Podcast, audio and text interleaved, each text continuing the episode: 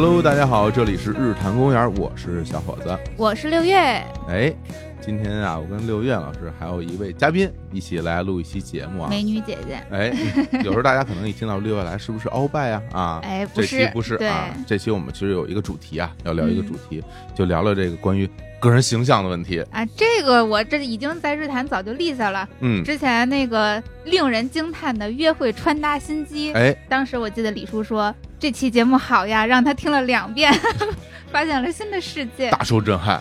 啊、对大受震撼。对，但是在形象这一块呢，我怎么说呢？只能是一种感觉，嗯没有方法论，哦就是靠这个自己的一些什么尝试啊，就等等的，可能只知道如何适合自己，未必能够给其他人做出特别明确的建议。嗯，然后这次呢，我们找来一位专家，对，对，像我跟他一比，就是完全是小白了；哎呀，小伙子跟他一比，完全就没有，怎么这么比呀？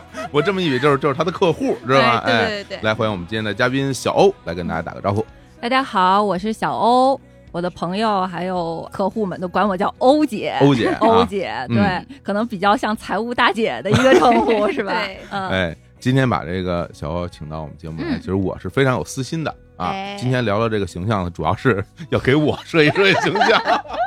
哎对，我要认真说啊，我要认真说，其实这个形象这事儿对我来说一直是一困扰嗯啊。为什么这么讲呢？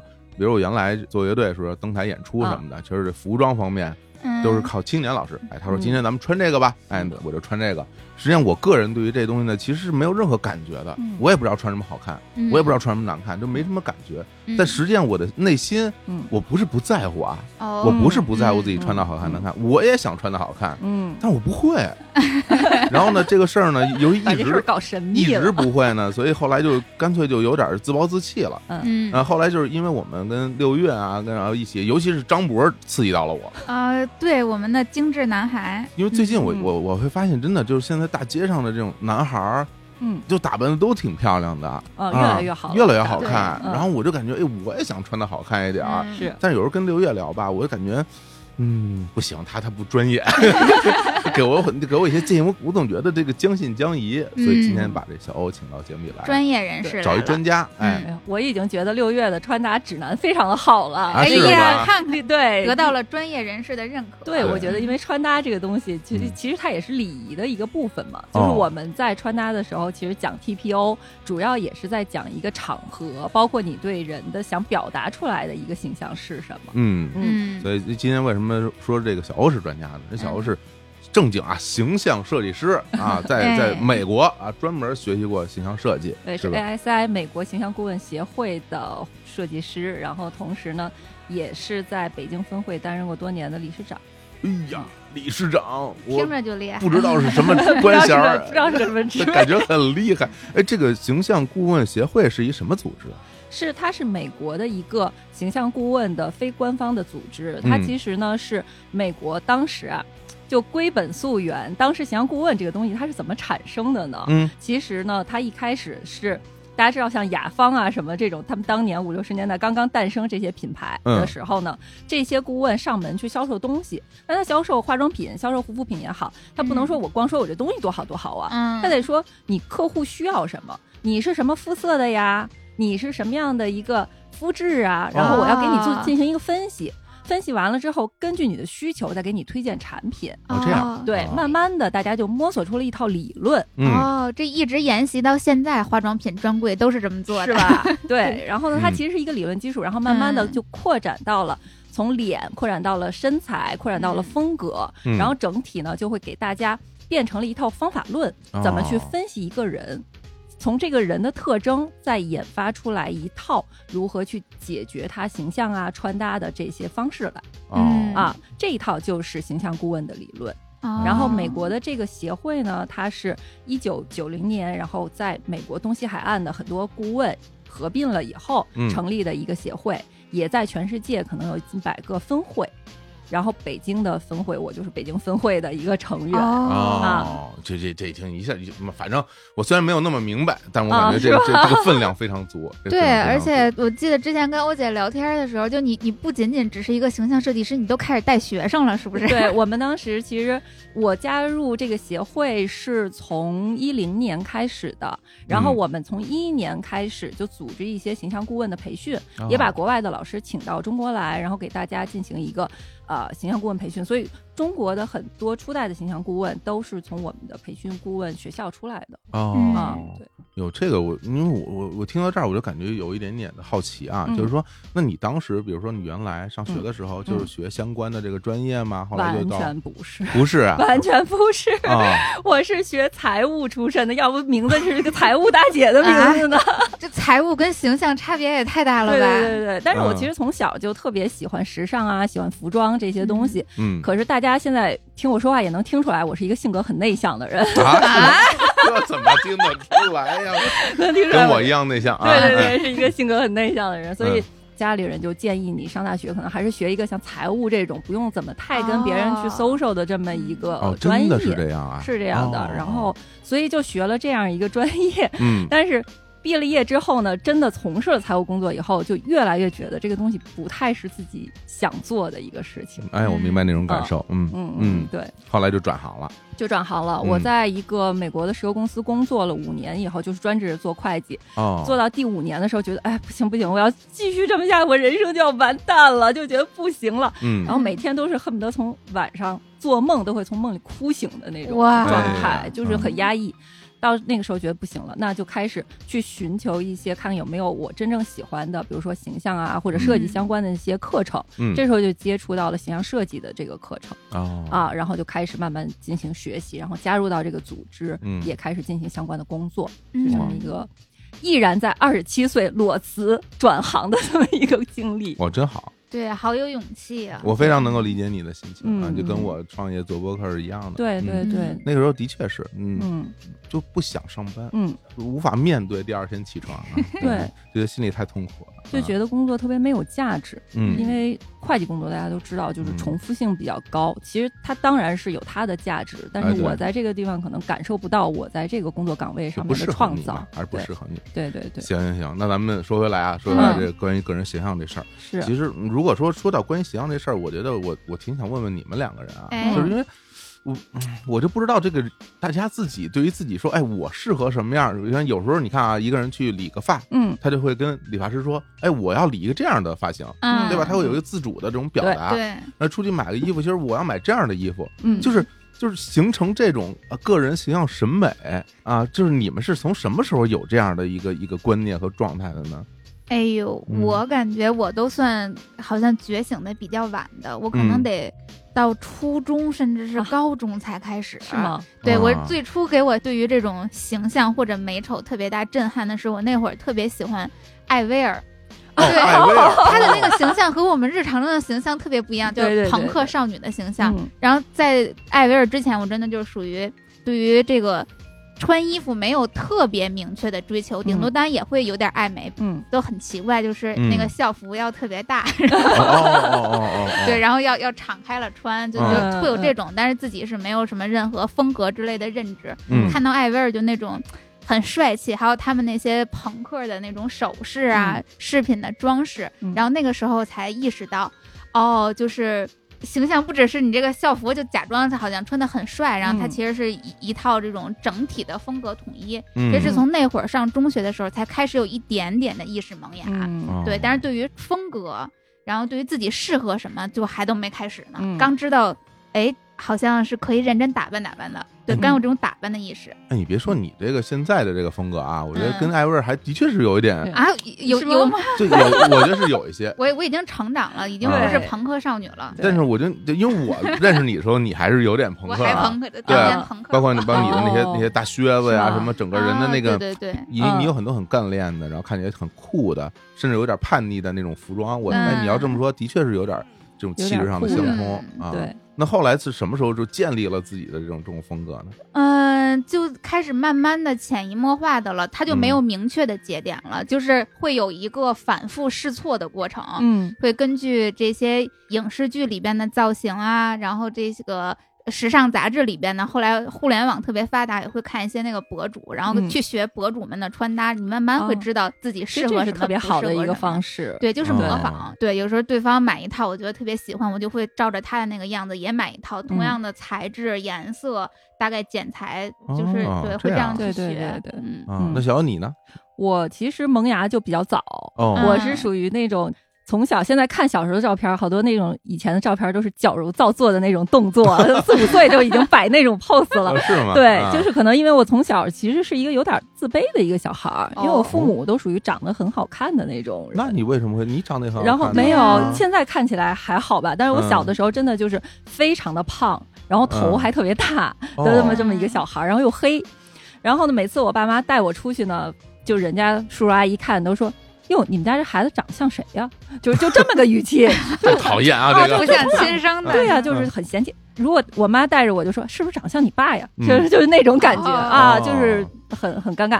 然后还有就是，比如说像我妈带我。出去坐公共汽车，嗯，咱们小时候那公共汽车不是都是都是那个加长的，然后售票员门口有一个座，就有一台儿。啊，就他那个有一台子。啊，卖票有一台儿，我们都坐那台子，对，都把小孩搁那个台子上，扶着栏杆别掉下来。对我妈可能也长得比较好看，然后就旁边叔叔过来过来搭讪啊，说那个 说 说说，哎，你看你们家这孩子哈，这小伙子虎头虎脑的，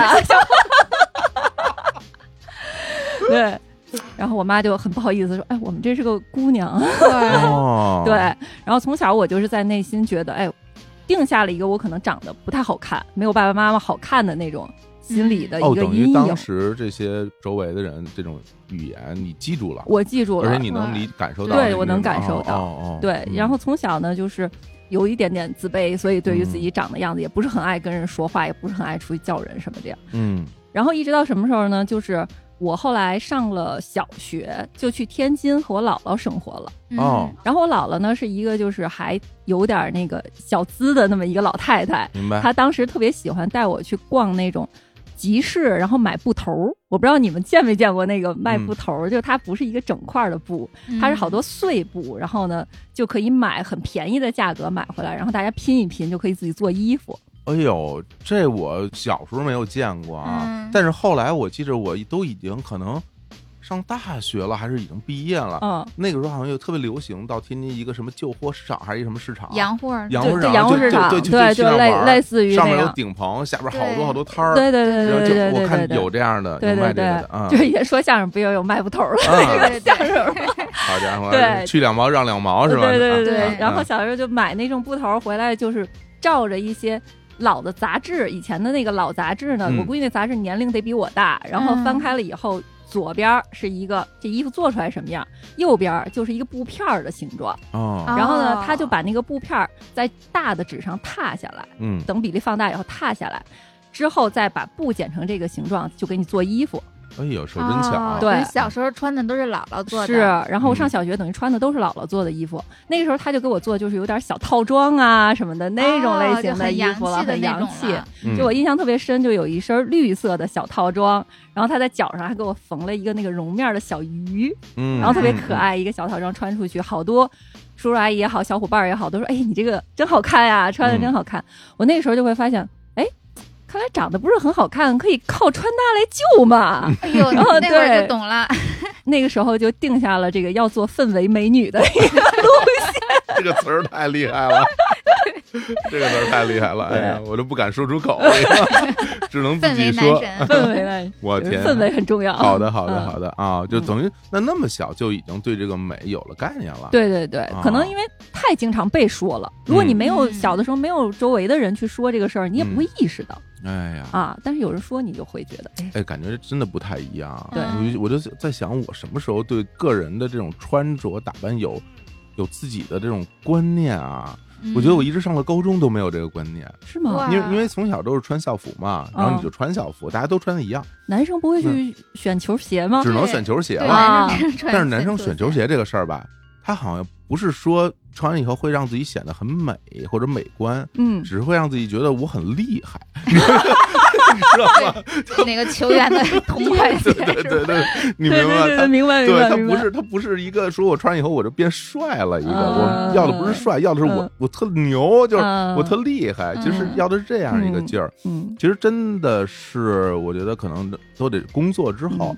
工作之后，我觉得我我对于整个人的这种穿着，可能还是会有一些要求的，也是因为公司对你的人形象是有要求的，就会让你说你穿的要正式一点。我记得我之前在节目里讲说，呃，不能穿没有领子的上衣，啊啊，必须要穿长裤，然后还有一些正式的场合要着正装。那个时候呢，我就走进商场，就真正的给自己去选择一些所谓的这些服装。在此之前，其实就是上学的时候一直穿校服，上了大学之后可能。永远是穿运动运动服，嗯，得一件穿一件，所有的文化衫，对，然后毫无发型可言啊，毫无发型可言，这头发反正时间长了不理就特长啊，然后理完就变特短 啊，大概就这么一个一个东西。然后工作之后，就等我真的走到商场，面对那些衣服的时候，我就不行了，我就感觉到我我不知道我该买什么样的衣服，嗯，我甚至我穿上以后，我都不知道这衣服好看不好看。对你没有对比参数，对我都不知道这东西好看不好看，适不适合我啊？什么我啊，这都不知道，不知道，真的不知道。哎呦，后来有时候你看你，比如我买了一件衣服回家，人家说，哎，这个衣服你穿上人显黑，我都不知道什么意思。我说啊，我说衣服还能让人显黑吗？我说这黑黑不黑不是。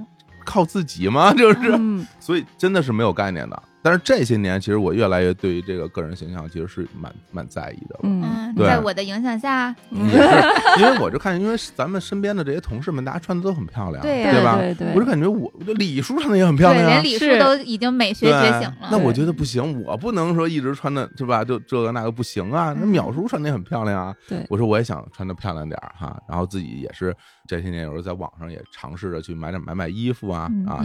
但说实话，我一直没有找到一个。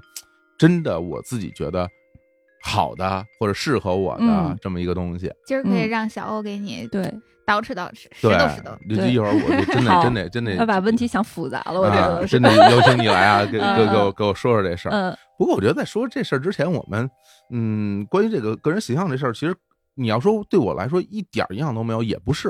就比如说我我原来看到一些那个明星，嗯，就他们穿的衣服。我也会觉得，哎，这些人穿衣服很漂亮。嗯，比如我第一个给我印象最深的、带来很大冲击的，就就 Michael Jackson。嗯，我觉得这个人，这个人怎么这么帅啊？就穿他穿的这是什么东西啊？感觉像穿了一身铠甲或者什么。跟着那个封面是吧？特别帅，我觉得特别帅。其实那个时候就会觉得，哇，这些明星穿的真好看。但觉得离自己的生活很遥远。对，因为你可能在现实生活中你也买不到。然后我觉得第一次看到了现实生活中我身边的人穿上了明星的同款服装是什么？就是韩流时期啊，嗯，当年确实特别特别流行。对我我上下大口袋，什么 H O T 啊？对对对对，我你知道 H O T？我当然知道，连你都知道。我那会儿上小学，但是 H O T 太火了。哇！我那我那时候我身边我那些同学们，好多人穿那种巨肥的裤子，然后留那种发型，我当时我觉得这也太难看了。你当时什么心情啊？当时我应该比他们还夸张，啊，真的吗？没有觉得他们特别夸张。那你那时候穿成什么样啊？我就是上高中以后就完全跑偏，在那个喜欢美，然后也想有一点像刚才说喜欢艾薇儿嘛，就有一点喜欢那种跟大家与众不同的样子，所以我那时候就喜欢摇滚乐。但是喜欢摇滚乐呢，又基本上都是男乐手，可以参考的又不多。对你看我也是，啊，就可以参考的只有艾薇儿。对。那你们还是年轻，我们那个时候没有。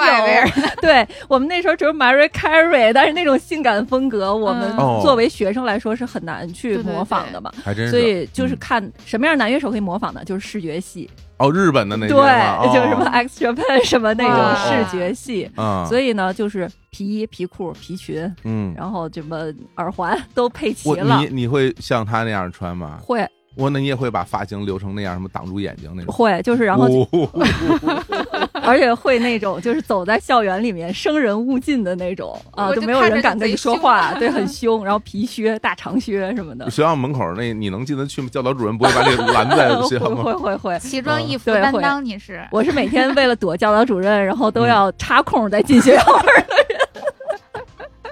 哎呀，啊，然后上大学的以后，就是因为喜欢数学系嘛，他们都是头发颜色很浅，那个时候也不知道是怎么弄的，嗯，就跑到那个西单华威去，就说 我要弄那个很浅的头发。哎呦，西单华威可是在当年啊，算是这个。年轻人潮流之地，潮流聚集地，北京元素 是是？是是元素元素元素，里边都卖一些就是最潮流的服装，嗯，大骷髅的，还有卖首饰，对，包括什么打耳钉、打耳钉都去那弄指甲的，都都在那块儿啊。然后就说去漂个头。啊，当时也不知道是因为技术不行啊，还是因为年纪太小被人骗了呀，我现在也想不清楚。反正当时想要一个银发，漂完了以后呢，是那种。灰不拉几，还脏不拉几的一个色儿，然后因为年纪特别小，也不敢跟他说，回去洗了几次，发绿了啊，就整个颜色就跑掉了。然后我同学说，你看着就像一个那个直立行走的墩布一样。说的还挺会说的，还挺会磨损呀。对啊，就是。所以也是走过很多弯路，踩过很多坑的。虽然你说现在回首，你觉得这是走弯路，但当时你自己肯定乐在其中吧？对，非常开心，感觉很酷，是很酷。对，肯定怎么说呢？变美就是一个反复试错的过程，都得先蠢过，然后才能找到正确的。啊！而且我听说，就是说，就是关于学化妆这件事儿，嗯，大家从起步到真正会画，也要经历很长的过程。哦，是的，是，大家肯定都有一个先从。一点都不会，然后把自己画成一个花瓜，然后再一点点精简，是吧？这么一个过程，对，肯定会有那么一个阶段，就是比如你出门，朋友就会说：“哎，你画还不如不画的。”嗯，或者尤其男朋友看起来就是费了半天劲画出来，还不如不画那么一个阶段，对，嗯。所以它这是一个整体，对对吧？就对于说你的这个形象啊，你的穿着。对，然后你的妆容是吧？还有你的这些配饰，对对啊，还有包什么的，对对，个人气质，对内心的风格其实很重要，对，都是整体的。不过咱们刚刚提到那些明星什么的，可能对于现在大家的听众来说，太老了，太老了，是吧？谁呀？暴露年纪了，真是就连艾薇儿都已经啊，就结婚离婚，就都已经出什么艾薇儿已经死掉了什么的，就是各种谣言了。都都太太古早了，然后说点新的，是吧？对，紧跟形势啊。要不我们说点普通人吧？对，说那些大明星们都长得太美了，嗯，是不是？就他们感觉可借鉴，离我们很遥远。你总不能穿的像 Michael Jackson 似的，是吧？对呀，日常。也做不出来，那普通人得普通成什么样？什么才算普通人啊？对，所以其实我一直都觉得脱口秀大会是我们特别好去参考的一个综艺节目。哦，哎呦，你要说这还真是，他们还真是普通，甚至他们属于普通天下。反正我我自己是觉得啊，喜剧的花瓶是吧？我是觉得我到脱口秀大会这个舞台上，可能能中等偏上，偏上不敢说，中等总总可以吧？是吧？颜值担当了，哎呦，的妈，不敢不敢说。嗯，那还真是最近因为。脱口秀大会第四季刚刚结束嘛，啊，身边很多很多朋友都看过这个节目，对对对，全追完了。对，然后这这个里面这些演员，你的确是这么一说，我还想到他们真的是在个人穿着形象上一直有变化。对。变化最大的何广智，呃，靠一己之力登上热搜的真的，之前 还是什么城乡结合部小土狗，哎呀，什么太难听了，瞬间就那一期，瞬间就变成了 T 台男模，嗯，真的帅，对，就是最后那个决决赛的那一期哈，而且就是你甚至看。感觉不出来他到底变哪儿了，感觉好像就跟只换了一身衣服似的，但是就由内而外就变化巨大。哎，还真是，明明好像不一样，又哪里看起来都一样的感觉，是吧？对，专家来给我们解读一下。对对对，因为因为我看他最后只是我就，当然他那个服装变化是很大了，嗯，但是整个人的气场变化真的不单单，我觉得不单单是服装吧？对，不单单是服装。你来你来分析分析，他为什么最后就变得那么帅了，是吧？周杰伦了已经。对，其实先拆解一下这个何广智他的。本人的一个特征吧，其实他是一个自然条件还不错的人。他的脸型，你看他骨骼感很明显的这么一个脸型啊，其实是一个现在挺流行的所谓超模脸的这种脸型哦。他就是一直说自己像周杰伦，其实他就哪里不像呢？他就鼻子跟周杰伦区别很大。周杰伦是一个鼻子特别高的人，其实啊很高很挺的一个鼻子，但是他鼻子其实是稍微有一点点塌的。然后他的这种小眼睛又有点塌鼻子的情况下，他一直留一个头发帘儿。嗯，他这个头发帘儿是一个有还有点三角形，挺精神小伙的那么一个头发帘儿，然后一直把他的上庭这么死死的压住。嗯，这样的情况下，你就会觉得这个人很小气。哦，他一直在强调他的鼻子和眼睛的缺点。就是他会把视觉全都集中在他的中庭的这个部分。就由于他这头帘导致大家的视觉焦点，焦点就是一直在他的中庭的位置。其实我看脱口秀大会的时候，从这一季的第一期，我就想把他那个头发帘给他搓上去，然后对对对，真的是人家看的都是段子，我看的都是从第一期。叶枫一出来，我就在发朋友圈说：“叶枫这套西装是手工定制的吧？”这都能看出来，特别明显，他那套西装很贵，是一套手工定制的西装。这怎么看出来啊？就是他的那套西装，你可以看到它边缘是非常圆润的一个边缘，绝对不是一个机器大生产做出来的。嗯，针脚也不是很密。嗯，它一般都是手工的一个前边才能做成那样的一个形式。哦，啊，然后非常的合体。嗯。它的那个合体是有一点宽松度的合体，不是说完全绷在身上那种合体。明白。所以你要去买成衣很难买到这样的，就得量身定做，量身定做，各个尺寸量，材质也很好。哦，这样。所以就是一看他的那身 不愧是有钱人担当了，就是一看就是一套很好的衣服啊。然后何广智就是真的啊，其实还有何广智，他的身材是很好的。他其实身材是很高的，而且呢腿也很长很直，比例不错，比例不错。嗯，但是他以前的穿搭有一个什么特别大的特点呢？就是花。哦，对，对吧？对对对，而且他在这一季的时候，他自己不是说他去买了几身好衣服，想让自己帅一点儿。嗯，他买的还是花衬衫。对，然后还是上 logo 下 logo 两件 搭在一起，在两个品牌打工一样。他那个花都不是说就是上衣裤子之间这种花，对，他是一件上衣就特花，对，上衣上衣就很多很多色块。嗯，然后就可以看到第一期和最后一期它的一个成长的对比是什么样的。第一期呢？我印象特别深，他穿了一个亮黄色的衬衣，嗯，那个亮黄色就是非常戏剧化的一个衬衣，嗯，然后里面穿了一个芝麻街的 T 恤啊，然后他这个芝麻街的 T 恤是有点逗趣、有点可爱的，外面这个亮黄色又非常的戏剧化，两个颜色叠在一起呢，其实是有一点点、有一点点土，但是呢，他这个土呢和他的段子是非常吻合的，嗯，他的第一季的段子我们都印象特别深刻嘛，就是什么海狗。然后带刺的玫瑰，对对对。然后他当他说出这个段子的时候，你会觉得好好笑，就跟他的本人是完全重合的。嗯嗯。他的人和他的语言是完全叠在一起的。嗯。然后这个时候你就会印象很深刻，同时你还因为他的这一套衣服是带一点点逗趣性质的，所以你不会那么认真。你听到这个的时候，你就会觉得啊，他虽然这么说了，但是他是在开玩笑。嗯。这个事情很好笑，但是你不会完全跟他。做一个重叠，嗯啊，那你觉得他当时穿成那样是故意的？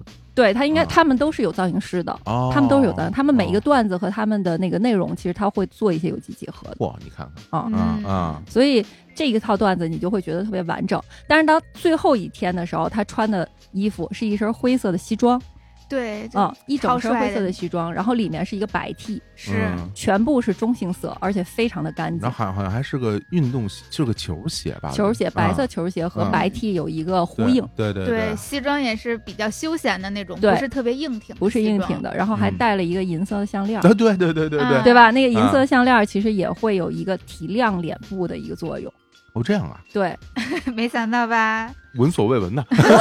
对，其实配饰的作用就是能够让你把你的视觉的重点放在你想让大家看到的一个地方。哎呀，啊，因为人的眼睛其实是有欺骗性的。哦啊，所以呢，它在这套穿搭里面，首先银色跟灰色，其实你可以理解为它是一个颜色，嗯，对吧？然后在这种情况下，它其实身上只有两个颜色，你看起来就很简洁，嗯，而且整个给人的感觉就是很利落。然后他又把他那个头发帘给搓上去了，啊，对，对吧？哎，那个完全就向上了，往上了，然后是一个往上有一点点不到杯头，但是有一点往上走的这个形态。嗯，那这样整个的感觉，它就是一个很。精致、很时尚的一个状态了，给大家呈现出来。那这个时候，他的段子，大家记住的是什么呢？嗯，大家肯定最后一期记住最清楚的是那个“吴语城北，徐公属丑”。对对 对，对不 对？肯定记住的是这一句。对。但实际上，他在前面铺垫了大段他以前在工厂的生活，嗯，铺垫了大段关于他丑的这个段子，对。但是大家都记不住了。嗯哦，是不是？还真是，大家就记不住了。还真是，大家最后记住的是这一句非常文绉绉的袅袅给他写的这一句话。嗯，是因为他的这个形象匹配出来的就是这句话。哎呦，这么说真的是哎，哇，对，很用心呀，形象。我其实这个就是形象的力量。其实形象的力量并不是说好看与不好看，更多的是你想传达给别人什么。嗯嗯嗯嗯，你是可以用外在的东西帮助你很好的去输出你想要传达的东西的。哦，你说这真的是有道理，因为就是说一个人的这个形象气质和他自己这个作品之间的这种对。统一性是。是吧？就咱举个例子，就比如说一个人，嗯，穿一身西装，然后在台上，比如像穿成费玉清那样，在台上说一段饶舌，对。你感觉这这就是一个搞笑，对，是搞笑，就是来客一个客串，对，并不是一个真正的这种穿着嘻哈风的人在搞这个东西，对吧？所以说，就是人的这种服装的搭配，它其实会和你的作品之间会有一个强关联性的。嗯，所以说回来，为什么当时喜欢 Michael Jackson？嗯，他的外在和他的作品是完全的一体化的。嗯，他这一个专辑，他想说的是世界和平。他可能穿的就是黑白搭配的一个非常简约的西装，嗯，非常简单，然后传达的是一个非常正向的东西。然后呢，当他跟着那张专辑，他可能想要未来一些的，或者对未来的一个憧憬性的东西的时候，他可能就更夸张、华丽、亮。哎，还真是，对对。这深了，我记得，因为到那个时候，我们当时大家可能，比如果你喜欢这种欧美女歌手，嗯，当时有两个人是吧？两位天后，嗯，一个那个 Celine Dion 啊，一个 Mariah Carey，然后这俩人其实。你单听声音的话，其实没有那么大区别，嗯，而他们唱法其实有很大的类似之处，对。但是这两个人的气质特别特别不一样，是。那斯林迪翁她其实就是更那种典雅、典雅内敛，是啊，是吧？那种大女主的那种感觉，对对对。然后她的歌曲是那那个气质的 Power of Dream，对对对对。但是你看 Mary 开始，她就有一点野性，嗯，她也会唱一些就是吧，那比如小姑娘或者野性，还有一点点甜在里。对，然后你看她那个服装，其实就是有点性感，有点俏皮。对，哇，你要这么说，真的是这这些都是一脉相承，都是一脉相承的。嗯，所以这个是形象，其实能够。帮助我们更快的去达到我们接近我们想要的那个目标。其实并不是说在传播焦虑给大家，没有必要为了这个形象过于焦虑。但是呢，如果你在生活中或者你的事业也好、感情也好有一个目标的话，其实形象确实能够帮你更快的去接近这个东西，省得少走弯路嘛。我那另外，你觉得这脱口秀大会上还有谁那个整个形象变化让你印象比较深的？嗯，杨丽啊，杨丽对，就是上一季的时候，因为上一季杨丽不是总说他们家什么养猪专业户对对，然后还说自己一点都不时尚，说自己就全身上下散发着土气，对，然后这一季杨丽就明显比上一季时尚很多。对。除了就因为我是一个脱口秀大会的那个忠实粉丝啊，然后除了他这个在脱口秀大会上的那个造型，还有一个造型我觉得蛮惊艳的，就是脱口秀小会里边有一期，他把头发就特别松散的盘起来，看起来。很凌乱，很居家，特别慵懒。哇，那个造型我觉得特别惊艳。对，其实那个造型就是，看来六月是喜欢那种毫不费力的美的类型啊，喜欢还真是，我就喜欢像什么周冬雨呀，什么周迅啊，就是这种看起来不是那种明艳大刻意的。对对对，嗯，是。其实杨丽也是，她的气质其实也有很大的变化。就首先她在这一个季度，她是更自我了。嗯，他在上一个季度，他可能很多还是在想很多，比如说那个我的我的内容啊，或者说什么，但他这一季度更多是自我表达的一个状态。嗯那他在这个状态里的时候，他其实比如说他把那个头发那么一盘呀，你就会觉得他很放松。其实一个放松状态的人是很吸引人的。再有一个就是他是充满了自信的。嗯啊，所以他在这一个季度他的表达和他的着装其实也都是更加。外放了的那种感觉。对，这一季他特别爱穿西装了。对，而且我印象特深，他老穿一个西装短裤是什么？对，上面是一个外套，下面是一短裤，是吧？对，而且杨丽基本不穿裙子。嗯，对，她基本不穿裙子，所以她的这个段子也都基本上是在说女性独立的东西嘛。然后和她的服装其实也是有一定的重叠性的。哎，还真是。对，你要打扮的就是非常的所谓的传统意义上的女性化，可能跟自己的作品就有些矛盾了。对对对。那你要说这个，我觉得有一个人这个服装就最有特点，是吧？就杨波，对，特别有对对对对，就杨波的那身衣服啊，包括他整个人那个形象讲的那个东西，感觉就是一个现代版的卓别林，完美统一，完美统一，完美统一。他那个衣服是不是有点大呀？对他那衣服好像有一点 oversize，然后呢，就是把他那个人显得又有一点憨厚，然后又有一点油，对，有点油腻，对，是那个劲儿劲儿。但是他这个油腻，我就我也说，他感觉这人就特油，但是他这个油，我觉得是一个特妙的东西，对，是，他不是讨厌他，他是那种痞油痞油的，就是坏小子那种感觉。他其实后来有一期衣服穿的没有那么油了，有一个短袖的，哎，对对对，对，那个其实挺帅的那个造型，但是就不如那个 oversize 那个衣服显得段子更加成立。对，而且就感觉那这我怎么说呢？我就这么讲吧。就给我第一感觉就是这衣服是借来的，你知道吗？就不像是他的。对对对，那衣服和那鞋其实不是很和谐，是那鞋大厚底儿。对，然后跟他这身西装其实不是特别和谐，但是呢，这明显是什么呀？就是说我要上台了，嗯，我得穿一身像样的衣服啊，是吧？能能把那些链子我也带上啊，对，鞋我也穿上，找人借一身。哎，我看他这身不错。是吧？那我借了一穿，嗯，没有那么合适，但来吧，我就上吧 就有股那个劲儿，其实特别的那有那种美国特早期、特老派的这种脱口秀演员的那个劲头，很有脱口秀根源的那种感觉，对，特别你觉得这个人就是兜里要掏出来，就应该是一怀表啊，对吧？他要抽烟就应该抽一烟斗，对，就是那个劲头的啊。所以他的这种状态就会让你觉得他是可信的，嗯，同时呢又是滑稽的。对，这么一个状态，就他其实会把你这个人从一个就是，比如说比赛的一个现场这个舞台，把你带到一个小 club 里。对，你你觉得你是在一个就是那种特小，比如像你看《麦瑟夫人》里边那个那煤油灯那个那特特小特小的，对对，他就那种场景就应该是这样人在讲，然后让大家也好像也进到这样一个场景里。是，而且麦瑟夫人就是平时穿的衣服都是五彩斑斓的，但只要她登台就是穿黑色。对黑色的对，就像杨波把大家从一个现实生活中拉到一个规定情景里。对我觉得其实他挺用心的，就是很妙。他的这身衣服跟他讲的这些东西，对，然后他个人那个形象、那个劲头，让你觉得这个人。哎，油乎乎的，但是怎么那么逗啊？对，而且他的形象真的就刚才你说又可信又滑稽，他还真的可信，就让你把他，你明知道他后边对，明知道一次一次在骗你，但是你还是相信。对，他说什么给人写故事，所有故事都是胡说，是的，对吧？但你就是想听他胡说，对，嗯。然后还有那个肉食动物，其实也是印象很很妙，对他们的造型也都特别妙。他们的造型就是，如果你看，比如说周奇墨，你把它放成一个证件照吧，或者一个宣传照，给外国人看，那这个人是干任何工作都有可能。周奇墨整个他整个那个，如果是一证件照，跟我原来那办公室主任特像，他正啊。对对。然后呢，要是肉食动物呢，给外国人看，把他们放在一个海报上，外国人一看也知道。这俩哥们儿是搞喜剧的，对对对对对。对对，嗯，就是特别正向的一个特别有样传达，对，就是他们整个个人形象，就是比如说这俩往那一站，你觉得啊，这俩人会，嗯啊，这样会。是，其实因为比如说你到日本去看他很多传统的这些语言类的艺术，嗯嗯，比如你是讲落语的，他们都是一套形象，叫名字。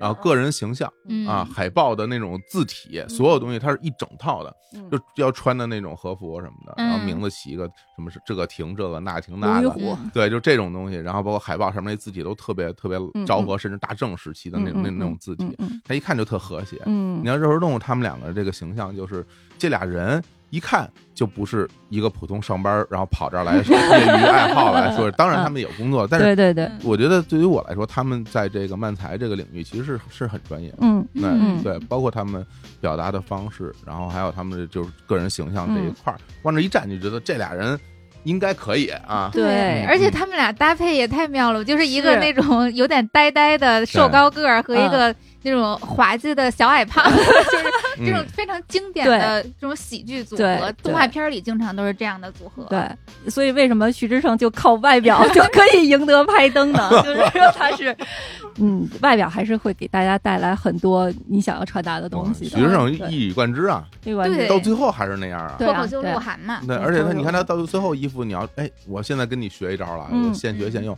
到最后他也是撞色呀，对，一个那花了吧唧的大外套配牛仔裤，对，然后发现还是那样，他还穿一个牛仔外套，牛仔外套在舞台上会给大家传递一个什么信息呢？就是过时啊，过时，过时，对，就因为牛仔外套是非常典型的一个九十年代，尤其是一身牛仔，哎呀，这是个特别典型九十年代穿搭的一个方式，美式呀，对，嗯，比如要是。大湾区的哥哥们穿上这个一身牛仔，你就会觉得哎，梦回青春是吧？就古惑仔是吧？就是那种感觉。郑伊健可以穿是吧？对，但是穿在徐志胜身上，就是这个人有一点过时，像是这个早市上买来的。对对对。然后，然后这个衣服是一个旧衣服呀，还是有点土土的呀？然后里面还搭一个亮黄色的。嗯。他本来就是他的脸，其实就是给人一种好像比较接地气的感觉。然后再穿这么一身衣服呢，再吐槽自己的脸。就特别的成立。哦。啊，哎呦，所以你看人家就是为什么要穿成这样，都是就要穿成那样，我才穿成那样的。它是可以更好看的，其实。而且你其实你简单推论一下就行，就为什么何广智可以穿成那样呢？徐志胜为什么不能穿成西装？我我有点好奇，如果就徐志胜要是想变帅。有办法吗？徐志胜变帅肯定是要改发型的，但是发型是他的利器，这个改发型就就真是没有办法再当脱口秀花瓶了。对对，人家就就是这是他一个非常强大的武器，是，对对对，对吧？当他已经有足够的特色的时候，就没有必要以丑或美去论它了。嗯啊，它其实变成一种特点了。哦，还真是，就是大家就是作为一个艺人的话，其实大家喜欢你的那一点，如果你发现了之后，其实你要坚持它。对对对，反而变帅了，还没有特点。是，对你说一个人千变万化，总是大家都觉得特别帅，能有几个？小天谦让啊，小天切让 那是可以的。为为什么？太帅了，为为什么？为什么呢？我就我真的有时候会很纳闷，就是为什么他穿什么都特别帅，而且都对披麻戴辫儿他都好看。他他穿什么都是他自己，对呀，因为他有一个特别强大的自我。哦，就是他的，当他的自我足够强大的时候，他就能够驾驭更多的东西。比如，其实何广智他从上一季走到这一季，你可以看出来，从上一季他的那个气质或者他的散发出来气场是有一点点猥琐的，就是有一点点不自信的。但在这一季里面，他是非常自信的一个状态。当他穿上一个很潮的一套西装的时候，整个就把他的这个气场给带出来了。所以你的气场和你自己的那个自信状态还是重要的。气场这么能够影响这种穿搭给人的感觉？会啊，就像你要是穿一个，比如说现在很流行的那种甜酷风啊，或者什么，但是你穿上以后觉得，哎，我比如说露了一点儿，那我不太自信，穿一个吊带我不太自信，畏畏缩缩的，那还不如你就穿一个正常的衣服。哦，那咱们刚才就拆解了这么多明星呀，还有这个脱口秀大会上那些。所谓的素人明星，嗯，那其实我觉得可能很多听众，甚至我觉得可能小伙子都有同样的困惑，就是，呃，我知道他穿的很好，很适合他，但到底什么适合我呢？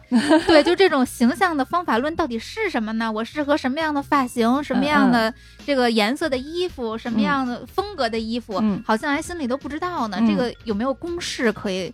让我们参考借鉴的，就是展现真正技术的时候到了，对对对，那个这是最干的干货。对，但是这个作为一个电台节目来挑战形象的教学，真的是还蛮蛮新的一个尝试啊。嗯，听众们可能是没有办法给大家特别详细一些图像的表达，那我就尽可能的用语言把这个东西能给大家讲的东西拆解的讲一讲。其实大家为什么觉得形象这东西特别难呢？其实是大家把它想的太复杂了。其实这个事情它没有那么复杂。任何事情，包括我们的形象，包括甚至一个艺术作品，我们其实都可以把它拆解成三个方向。嗯，就是形色质。形呢，就是比例和形状。嗯啊，色就是色彩。嗯，质就是它的风格和质地。不管对这一件衣服或者对你自己，都从这个方向去分析，然后再进行一些匹配就好了。之前六月让我来的时候，给 小伙子老师还有六月都准备一些形象的建议，我们都特别期待，这是今天录音最期待的部分。对对对对，拿先拿我当实例吧，好嘞，好吧，好嘞，好嘞，免费咨询，太好了。其实那因为我们在这个。广播里面可能很难去体现一个色彩的东西，有点难。但是我们可以先从形这个角度上去讲一讲。好呀，形也就是比例和我们的形状上面。嗯嗯，我知道小伙子老师从长期在微博上就看到小伙子老师留言说又在减肥了，然后又在减肥了，可不吗？永生的话题，真的是是是。其实呢，有的时候我们通过穿搭是可以很大程度的去解决这个问题的，不一定非得是说我们一定要瘦才好看。嗯，因为。每个人的体型是不一样的，我们可以把自己肌肉感或者说是我们比较有厚度的这个身体的优势去发挥出来的。哎，啊，头一次知道厚度还有优势，是不是？哎呦，你你说这个真的，我还我还从这个角度去思考过这个问题，因为我知道自己就挺壮实的对对对对对。然后呢，我就在想，我说什么样的人都是一些挺壮实人呢，就好像那种什么美式硬汉啊，啊，哎，你看啊，美式硬汉，比如说咱们那个外边有一些什么品牌啊，嗯，当然可以说，比如什么什么怎么踢不烂什么那些都特猛，对对对，特猛是吧？那种壮汉，野性，野性。我曾经还尝试过去看看穿着他们的衣服，但我感觉我穿上不是那么回事儿啊，就是那我当时好像归结于一点，就好像那些人太高了。那衣服好像适合那种特别高的人穿，我又没有那么高，嗯，所以我穿上以后就感觉这个呃显得更邋遢了，就是。所以这个其实就是在型上面可以找的了。如果说那个风格是可以的话，但是我们就可以从型上面去做一个调整。那一般男生来说，我们几个点其实不分男女了，几个点我们都可以把握的比较简单，在生活里面，一呢就是头肩比。头肩比对，头肩比，然后呢，第二呢就是你上身和下身的一个比例，嗯。嗯，第三呢就是身高。啊，这三点你都是可以通过一些方法去调整的，哦，去调整，去调整的，通过穿搭上面的方法去调整，嗯，然后只要这三点调整好了呢，你看起来整个人其实就是高三到五公分，所以你看起来就瘦了，真是，怪不得有时候有时候你看就是身高同样的人，对，有的人就显得特高，对，哎我。发现没发现？很多人觉得我一米七。对对对，而且真的就是，而且有一个很普遍的一个现象，就感觉就是，如果是一个男生一个女生身高一样，那女生明明显就往往比这男的显得个儿高很多啊。就是其实我没到一米七，嗯，你看着就我没到一米七，我一米六九。我第一次看到那个小欧的时候，就不只是我，就是当时那个前两天咱们日光派对不是做线下活动嘛，对，很多人都被你吸引，就是你那个 目光就特别扎眼，真的就是。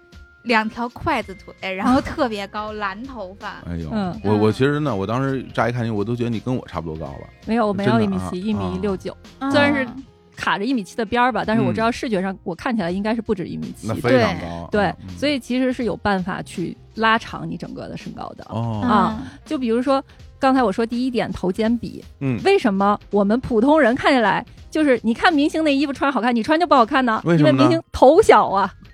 杨笠不是在脱口秀大会上面还去吐槽了吗？说就女明星一比，就是女明星的头怎么就那么的小？对，这个是没有办法的一个事儿。所以我们去看那些时尚模板，有的时候 copy 起来不好看，是因为我们的普通人的头的比例是比较大的。嗯，像我们日常有的时候说什么八头身什么的，其实我们作为中国人，一般来说我们头身比是六点五，六点五头身。所以那怎么能让我们的头看起来小一点呢？那头一看起来小，这个个儿不就高了吗？看起来，那其实就是首先呢，我们可以穿衣服的时候穿一些有肩线的衣服。哦啊，有肩线，比如说我就会比较喜欢穿西装啊。如果头大，就尽量让肩宽，肩宽。嗯，对，这样你一个比例视觉上不就显得你的头比较小了吗？嗯啊，然后这是一个很简单、很简单的办法，嗯，基本上所有人都可以做到。所以其实给小伙子老师的建议也是第一点，其实是可以增加一些肩线的。设计哦啊，哎，我还真是不太有这种有肩线的服装哎。对，因为小伙子老师的衣服一般我这两次见到都是比较柔软的，是都是比较柔软的，穿着比较舒服。对，是舒服，肯定是因为我们工作可能不需要那个特别正式嘛。明白。所以，但是呢，我们日常只是加一个肩线的话，其实不一定这个衣服很难受。嗯。但是它会有一点的，让你的这个肩膀往外扩，你的头自然就小了，然后你的比例就会变好。哦啊，这很简单，这基本上就是大家随手就可以做到的一件事情。好好好好好。然后呢，第二件事儿呢，就是刚才说的上半身跟下半身的比例。嗯，那一般来说，其实如果可以的话，我们还是挺建议把上衣塞到裤腰里的。但是我是小伙子雷点，那个是雷点。不讲。那如果接受不了的话，嗯，其实有一个特别好的方法，就是你的上衣和下衣是同色的。同色的。对，同色就能显高。同色的话，大家不知道你的腰在哪。哦啊，不知道你的腿是从哪分叉的。这样啊？对，好好，哎，这不错，这就是一个视觉的欺骗性。哦，比如说今天那个小伙老师里面穿了一个深蓝色的、藏蓝色的这么一个 T，然后呢下面其实穿了一条米色的裤子，其实这两个颜色搭起来是好看的。嗯，但是呢，如果他下面再穿一条就跟里面的这个藏蓝色一样的裤子的话，嗯，大家的视觉重点会直接在它里面的这个图案上。啊，里面是有一个对视觉重心都上移了，鸽子啊，对，是一个有设计感的图案。那我们的视觉重心就在这个图案这儿。哦，对，所以你到时候看的时候，你就不会觉得，哎，我这个腿和上身是一个明显的分界线。哦，不然现在大家关注点就在于我这裤子和我这 T 恤的下摆的那个位置，他就会觉得颜色交界处，交界处是你的腰的分界线。哦。啊，学到了，学到了，学到了啊！对，所以女生呢，一般都是可以接受衣服塞到裤腰里，对吧？我永远都塞进裤对，因为腿长就是我的优势，我就要把它。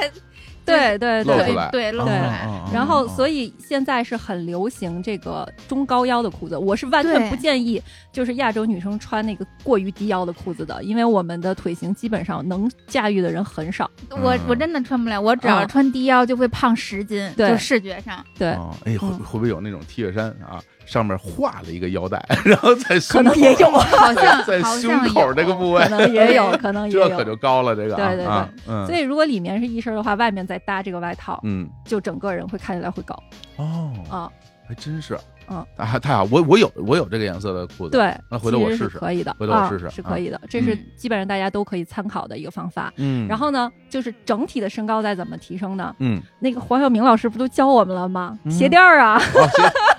真的增高虽然看起来是好像有一点吐槽的效果，但是一个稍微有一点重量感的鞋子是能够让你整个人看起来高的。哦，有重量感的鞋子反而会让人觉得高啊？对，比如说像 Timberland，嗯，Timberland 的鞋子，你其实可以里在里面加一点点鞋垫在里面，然后呢，它其实就会让你有一个。增高四五公分的一个效果，它为什么会让你觉得高呢？一个呢是它本身确实就是已经把你的腿长是拉长了的，再有一个呢，就是因为一般我们人不是头大吗？嗯，然后我们的鞋跟头会有一个比例的。哦，如果鞋比较单薄，它就显得头显得头更大。如果你看全身的时候，当你的鞋是有一定重量感的时候，你的头看起来就没有那么大了。哎呦，哎，我终于悟到了，为什么金广发的头显得那么大。因为他老穿一片鞋，片 鞋真的是时尚的终结者，就是片鞋。他好像本来他头就大，对，他老穿一片鞋，就显得脑袋巨大无比，对对对，啊，像顶一个大西瓜一样，是。是吧？媒体的朋友过来一看啊，那么大的头啊啊！所以其实如果你是一个就是很小头的人，你穿一个窄鞋，为什么匡威就是瘦人穿好看呢？对，对，他不光是因为腿细，不光是因为身上是，是因为一般瘦人他的头相对也会小一点。哎呀，解决了我很多年的一个疑惑，就穿匡威不好看。因为当年对匡威流行，包括鬼冢虎对流行的时候，我都想我都想试试身材啊，然后我一试我就感觉。哪里不对？就我穿上感觉都像穿了一双布鞋一样，这这个劲儿就不对。原来是这样，它太单薄了，太单薄了。所以我穿那种那种那种靴子，大靴子其实就比较合适。就是拿那个白话说，就压不住，压不住啊啊！对，头重脚轻，头重脚轻。哟，太有道理了嗯！嗯嗯，所以其实这三点，如果小伙老师做到了的话，整体的比例，嗯，就可以有一个很好的提升了。嗯，然后呢，选择衣服的时候呢，我是建议小伙老师选择稍微硬挺一点的材质，硬一点，硬挺一点的材质，因为本身呢就是比较壮肌肉型的人，嗯，如果你再穿很软的材质的话，就会把你身上的每一块肉的线条全部都勾勒出来。哦，但是你有一定的廓形的衣服的时候，它最后衣服它会立在这儿。大家会觉得这个是衣服的一个设计。啊，就不知道你里边到底多宽了。对，哦，那就是衣服比较硬挺，稍微硬挺一点。那那我有一个问题，就是它是那种系上的那种效果好一点，还是敞开的会好一些呢？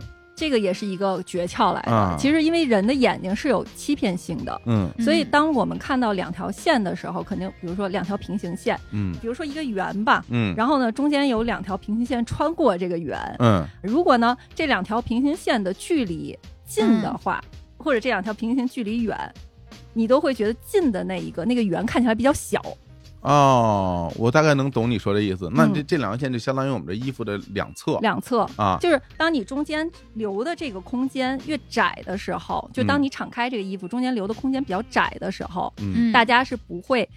在意你旁边是有多少的，大家只会看到中间这条窄的哦。所以当你把它敞开，然后露出一个比较窄的条的时候，你看起来整个人就显瘦，就显瘦。对，哦，还真是。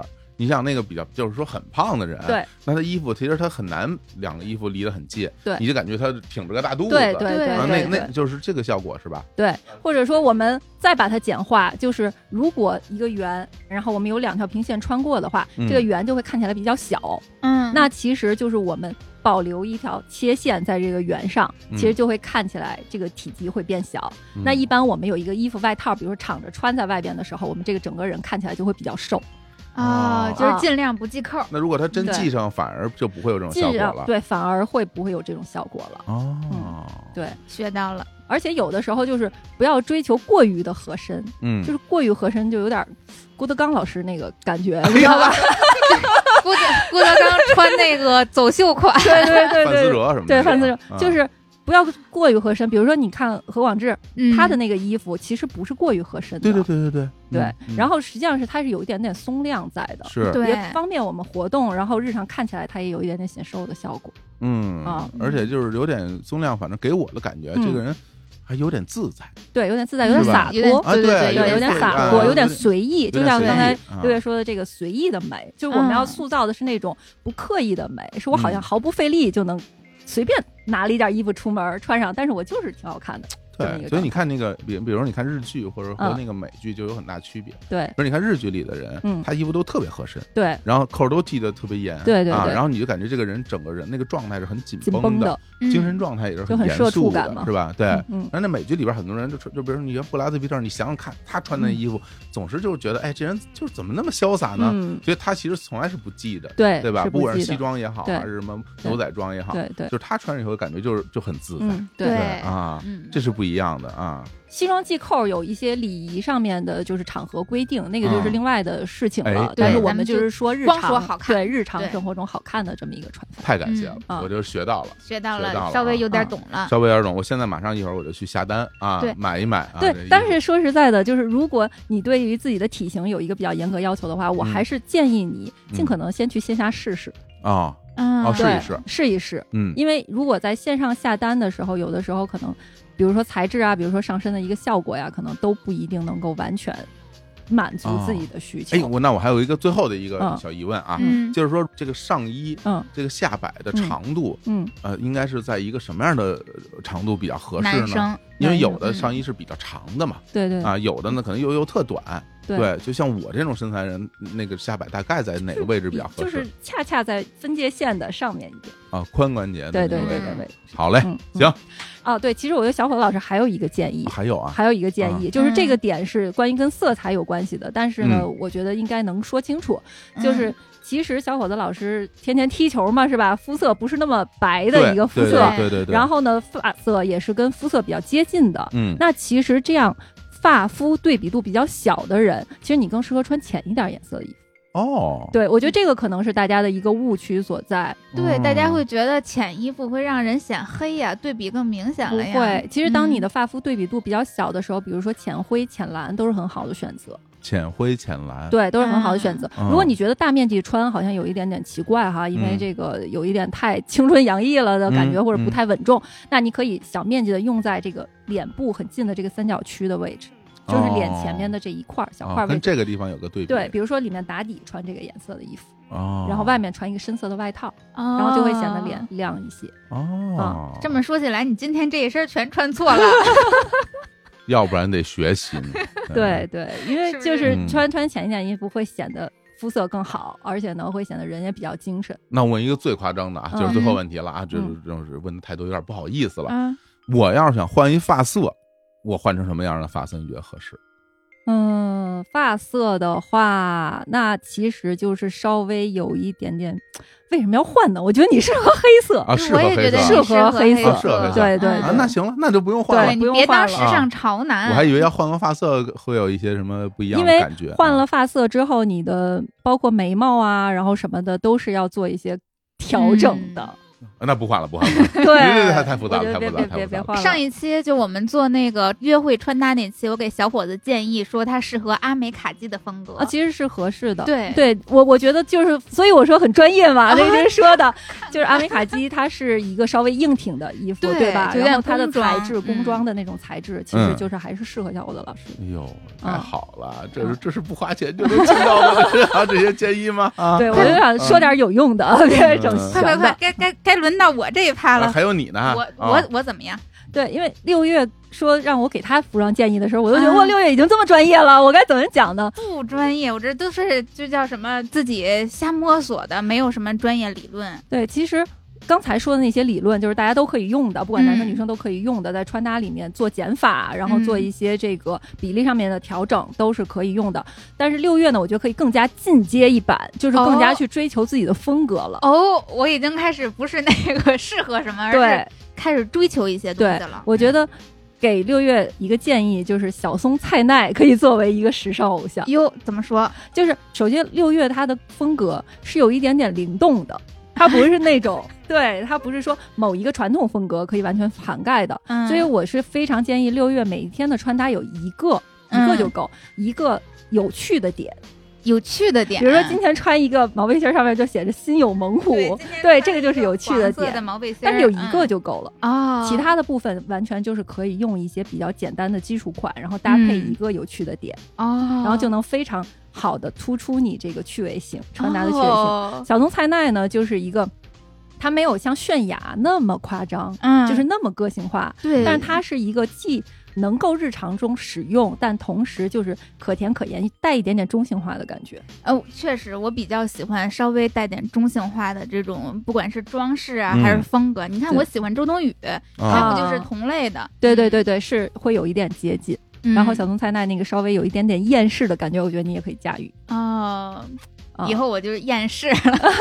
太好了，对，可甜可盐。那我我适合什么颜色呢？颜色，因为因为六月皮肤特别的白，就是大家确实。大家看不到，但是六月皮肤特别白，然后发肤对比会比较大，所以六月其实是可以驾驭比较艳和深的颜色的，明度高一些的，对，是可以驾驭得了的。而且你的个人风格，因为可以穿比较有趣的东西，所以就是它可以稍微花一点也没关系。哦，那证明我今儿这身还行，嗯，今儿穿了一个这什么宝蓝色的打底。配了一个这个黄色的带着小黑花的这么一个毛坎肩儿，嗯嗯，大老虎，对大老虎，对，嗯嗯，但是就是其他就是比如说，当你想突出一个特点的时候，其他可以再简单一点，再简单，就是我里边这个要再，比如说它是这个颜色，但它是一个呃，就是棉的，就是平的，没有对，没有没有这种设计的，没有条绒，然后可以再高一点领子，好领的感觉，学到了，嗯嗯，那妆容呢？妆容，虽然我也不怎么会画，但是想知道知道，因为我其实就像咱们刚才不是聊到说女生化妆都会走弯路，嗯，我以前也有，嗯，有一个发现啊，就是我驾驭不了浓妆，我只要一化浓妆，就整个人显得特别的老气，我甚至连深色的口红都不行。我只能涂那种接近于正常纯色的口红，因为六月其实是呃一个量感是偏小的女生，嗯，不是那种所谓浓眉大眼，是比较清秀灵动的这种长相，所以其实这种是不太适合特别强的浓妆的。哦，如果你要化妆的话，你的眉眼其实是要突出一个你自己本身的一个毛流感的，画的时候重点其实可能有一个小小的眼线的尾巴，然后突出你的睫毛。哦，突出我的睫毛，对睫毛贼短。对，你可以 贴一点假睫毛。如果就是在比较重要场合需要的时候，日常没有必要那么夸张啊。就是其实突出你的睫毛了之后，就会让你的灵动性更加增加，就会很活，整个人看起来，然后再配上古灵精怪，古灵精怪，对，然后再配上你很很有趣的衣服，就会很搭。哦，然后你呢是属于下庭稍微比较长一点，所以你到时候画的时候，你是可以用。浅色的唇膏，但是把它的面积再涂大一点，就可以缩短下庭。明白，把嘴唇的那个面积往外涂一涂，往外涂一涂。哦，嗯，然后更微笑一点。明白了，终于知道自己适合什么样的妆容了。小伙子能听懂吗？特别好。那我也问终极问题：嗯，发型和发色，嗯，我应该怎么搞一搞？其实六月可以尝试有趣的颜色。绿的、蓝的、蓝的，比如说，比如我，我一直想染蓝色，但是我为什么不敢染呢？因为头发觉得特别少，我不敢染那种漂的。对，漂完了之后，我头掉头发又更厉害了，所以我一直都维持着，基本上就是头发的原色。红色，红色。直接染。啊，好，就是这种颜色夸张的亮正的，对，很正的。反正这个形容下来，觉得就是我适合一些比较怪逼的形象。对，就是因为我觉得六月其实你看，包括纹身啊什么的，它是可以驾驭得了更个性、更加鲜明的一个东西。哦，对，大家闺秀，小家碧玉，我就就不适合我了。主要是女生其实是可以化妆的，这一点是一个一个特别好的事情，因为化妆其实可以调整很多你五官的特点。包括你的风格。男生也可以画，我告诉你，男生是可以等我学学，我我也画。现在很多男生很多男生都化妆，看不出来，但其实人家都化了。我看得出来，你能看出来？我当然我当然看得出来吗？我看得出来，谁化妆谁没化妆，我还看不出来。我跟你说，我这原来我看不出来，这些年我跟你说，我这 成长非常有进步，是吗？非常有进步啊。你化没化妆，我我一眼就看出你有没有画口红。不是，啊，这男生的特殊技啊，这是，哎，多少能看出一点来。对，哎，不过刚刚我就在想，就是你刚刚讲，就说。大家的这种服装啊、形象啊什么的这些方面，然后我们在录音开始之前，其实还聊到了一个话题，其实就是就是还是说我们说就关于那个何广智啊，他整个人物的形象的变化。然后那个小欧还提到了说，说你们发现没，何广智皮肤变得特别好。对对，他从上一季到这一季，肤质明显的有一个大幅度提升。对，因为之前一直觉得就是庞博皮肤特别好，是吧？是，就像小白脸又白又亮。对对对对，然后他现在也弄得特别好。别说何广智和庞博了，之前那个《奇葩说》的时候，臧鸿飞发现没发现比以前帅了很多，因为臧鸿飞斥巨资去做医美了啊！哦，这样啊？对，我都怀疑效果他们集体去光子嫩肤了，杨蒙恩的皮肤也变得特别好。看来有可能真的是吧？对啊，有可能真的可能是。所以皮肤这一块，我觉得也是非常非常重要的。皮肤对人的气质改变特别大。对，那说到这点呢，我这儿一定啊要哎隆重的感谢。咱们这期节目的赞助商啊，哎，我们的老朋友，我们的老朋友 HBN，对，赞助本期节目。然后最后，其实我们也要讲一讲关于这个护肤方面的事情。对，这小欧护肤。感觉保养的特别好，小欧开始跟我说他跟小伙子是同龄人，我 我惊掉下巴，我以为你跟我是同龄人，是吗？对，反正我我也我也觉得啊，就是反正看不出来，看不出来，对，看着像二十多岁。现在女生的年龄都很难猜的，很难猜，真是。但男生的年龄全写在脸上，可能还写的多一些，有时候会写多一些。不过在这儿，六月还是给大家先介绍一下 HBN 这个品牌。行它的这些来头是吧？可以，对，其实 HBN 我们之前都介绍过特别多次了，就真是日坛的老朋友。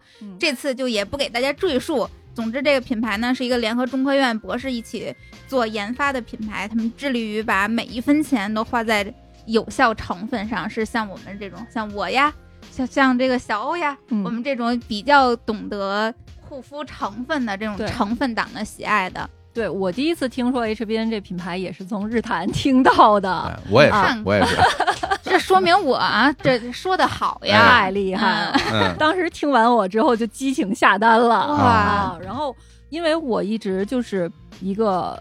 皮肤很干嘛，在北京生活，同时呢，皮肤比较敏感，所以对成分一直是很在意的。嗯，之前呢，可能买日系的护肤品多一点，因为成分比较精简。嗯，那听了六月的介绍之后，当时我就觉得，哎，HBN 这个品牌还是挺符合我的需求的，我就做了一点研究。你还自己又额外研究去了？对啊，对啊，毕竟是做这个行业的，了解了以后肯定得做点功课。嗯，做完功课之后呢，就是先入的其实是熊果苷的那个精粹水啊，这个我。我没在日坛专门推荐过，但这其实是 HBN 家的一个明星产品，他们卖的最火的是，因为熊果苷这个成分啊，我用了大概有十几年了啊，你都用这么久？对，因为我当年用的时候可能还是什么羽西，你们听说过吗？我知道那品牌，我在商场里现在已经消失了。对，对他们当时就是开始宣传这个，我就用这个。成分觉得很好用，然后但是后来呢，一直没有找到什么更好的替代的产品。那我一看到这个是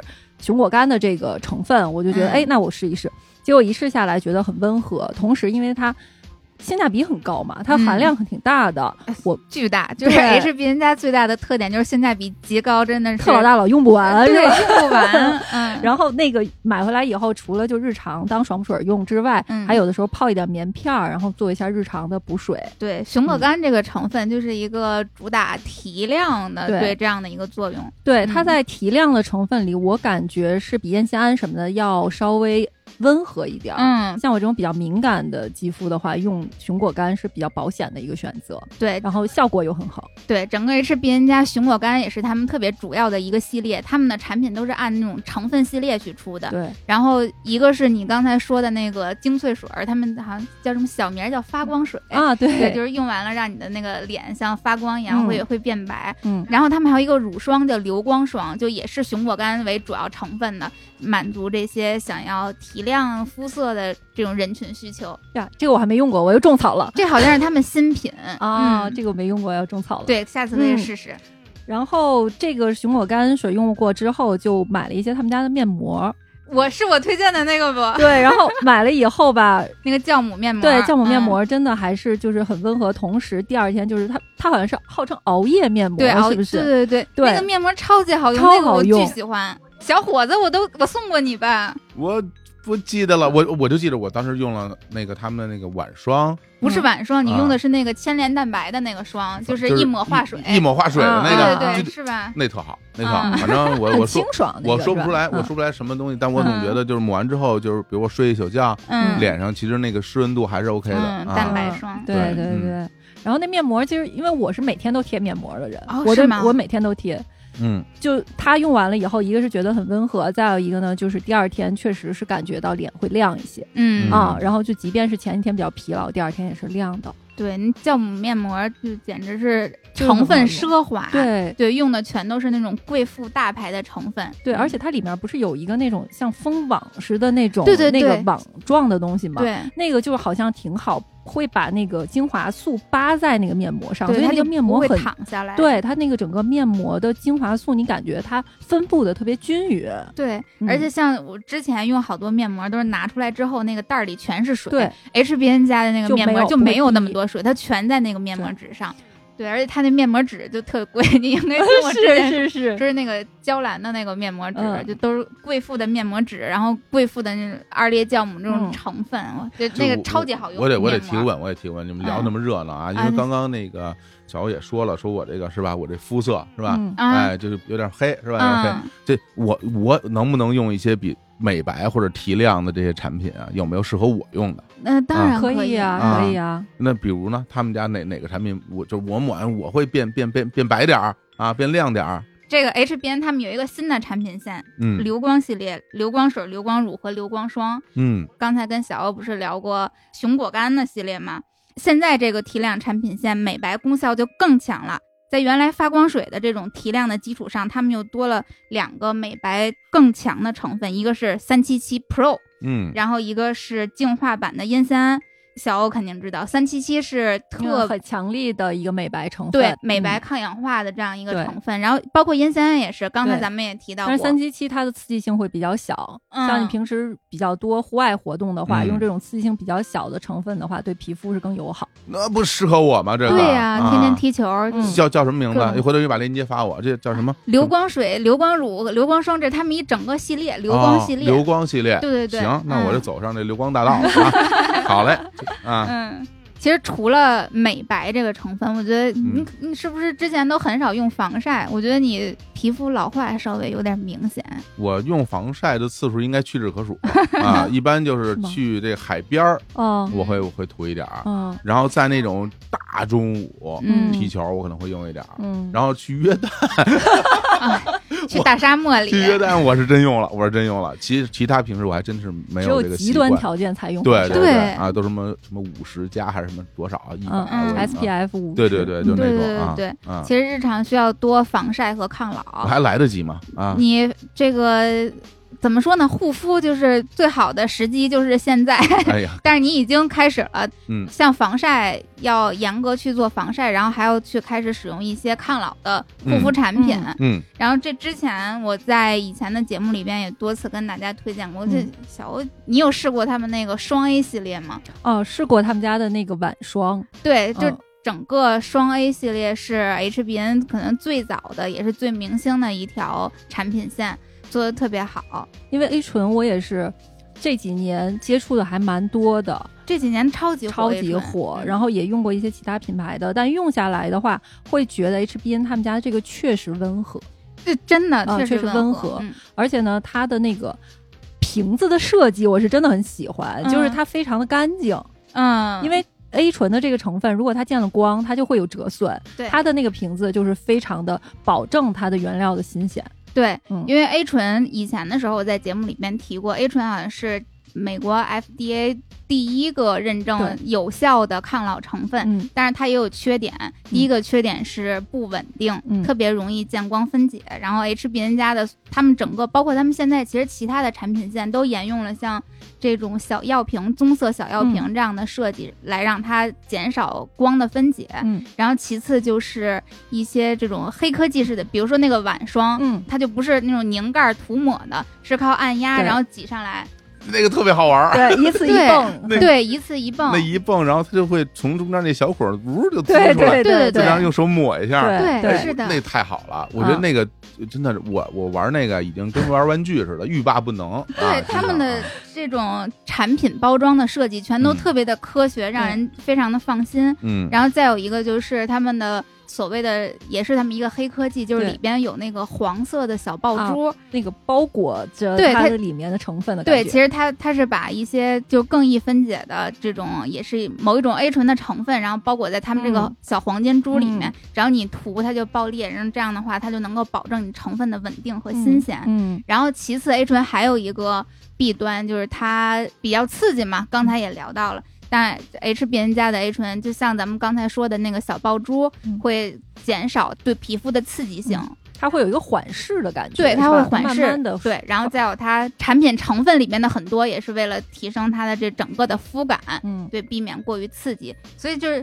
双 A 系列是最最最最最主打的系列了，嗯嗯，有精华乳，超级便宜，对 对，然后量巨大，就是经常涂完脸之后涂脖子。而且我其实有一个小小的自己的用法哦，就是因为我也是跟小何老师不是同龄人嘛，现在这个抗衰肯定是要做起来的。嗯，但是女生就是稍微讲究一点，不光是脸部的一个抗衰，可能一些比如说脖子，其实特别明显，你到了一定年纪就没有办法，它就是有。纹儿是，然后还有就这个脖子和身体的一个接缝的位置，手肘的位置，我其实会拿 HBN 他们的这个 A 醇精华去涂这个地方。对，因为那确实是对。性价比高，对，因为它分量特大呀，用用起来就很 很省心，然后也也觉得是可以承受，而且它因为比较温和嘛，你头涂这个地方你也不会觉得它过于猛药了。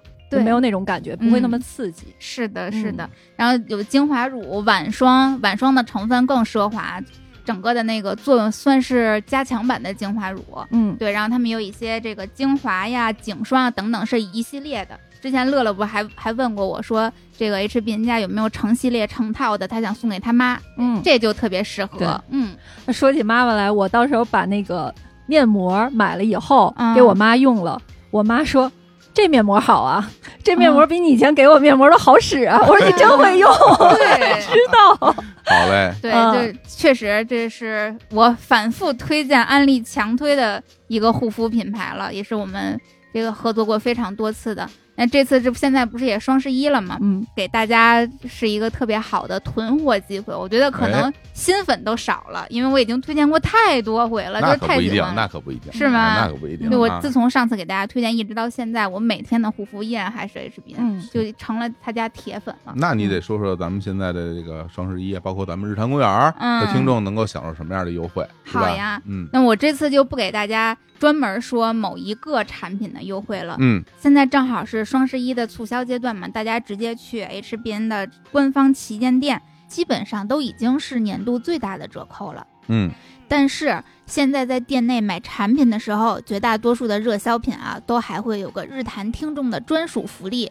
有的呢是额外再送个三五块钱的优惠券，有的是下单的时候备注日坛公园会给额外加赠的专属礼品。想知道具体优惠信息的，可以到日坛公园的微信公众账号后台回复关键词 HBN，或者到 HBN 天猫旗舰店找客服报暗号日坛公园，都能够获取日坛专属优惠券和专属赠品的领取详情。不仅如此，除了优惠券和加赠之外呢，我们日坛粉丝还有个满五百二十八元的满赠礼品。哟，那这个人叫什么？萨比斯，对，赠品，对，是的，嗯，太好了。所以无论你买什么，一定要记得下单的时候一定要备注“日坛公园”。虽然听起来这个优惠方式好像有点复杂，但是大家可以完全不用理会到底是怎么优惠的，只要知道现在买是价格最低、礼品最多的时候就行了。最后再给大家总结一下哈，第一。来日坛公众账号回复 HBN 领取优惠券。第二，下单的时候备注日坛公园。OK，好的，那大家可以到 HBN 啊旗舰店啊去购买自己想要的产品。对，哎呀，行，那今天这期节目啊，我感觉我收获非常大啊啊，也是完成了我啊，其实最开始。想要录这个节目的初衷，哎哎，因为其实说心里话，我我真的是有点在意这件事儿的。就是大家可能会觉得很说很多男生，嗯，就是形象其实很很随便，嗯，是是不是你们就不在乎这个东西？别人我不知道啊，但是我我是在乎的，嗯，我并不是因为我不在乎他，我才不去，嗯，做这个形象上的这些努力。你实在不会，而是我实我实在是不会，嗯，对，是其实从某种意义上来讲。我甚至会为这个事儿会有一点点焦虑的情绪在里面，嗯，尤其是当你照镜子，就是无意之中照镜子，你知道吗？不是说你出门之前照镜子，而是当你走在大街上啊，你看到一个有有能反光的东东西，或者你走在商场里看到一一面镜子，你站在那儿照一下，你就感觉啊。有点丧气，你知道吗？真的，真的会的，觉得自己不令自己满意，真的是，真的是会这样。但是我今天来做节目，其实不是希望给大家带来一些容貌上的焦虑，嗯，还是希望大家知道，就是形象是可以帮助我们去传达一些自己想要传达的信息的，嗯。但是我们其实普通人从，比如说从六十分。进到八十分，其实是有办法可循的，是一个很简单的事情。大家不管是去对标一些自己喜欢的博主啊，还是会了解一些这些内容，都是可以做到的。但当你已经八十分了的时候，再往九十分或者九十五分也不一定了，明白？也不一定，没有没有那个去追求那个那么高的了，让自己活得轻松自在、自信才是最重要的。好嘞，那我那我先往八十分那儿去，好不好？啊，我以我现在这二十分这个水平 啊，往八十分那儿去。那那以我这种日坛钱袋子的担当，我争取让我的这个形象在面对客户的时候成为我的武器吧。对，可以，一定可以的。好嘞，嗯，那行，那今天特别感谢啊，小欧来做客我们日坛公园。嗯，当然小欧。也也自己也表达了说，我作为日坛公园粉丝，我能来，我也很开心啊。对的，我我们很有收获。这个东西叫什么呀？叫做宾主尽欢。哎，叫什么？双向奔赴。你看，还是我这个比较老派是吧？好嘞，那咱就双向奔赴吧。啊，哎，非常开心录这么一期双向奔赴的节目 啊。那成啊，那今天就跟大家聊到这儿吧。好嘞，跟各位说拜拜。好嘞，拜拜。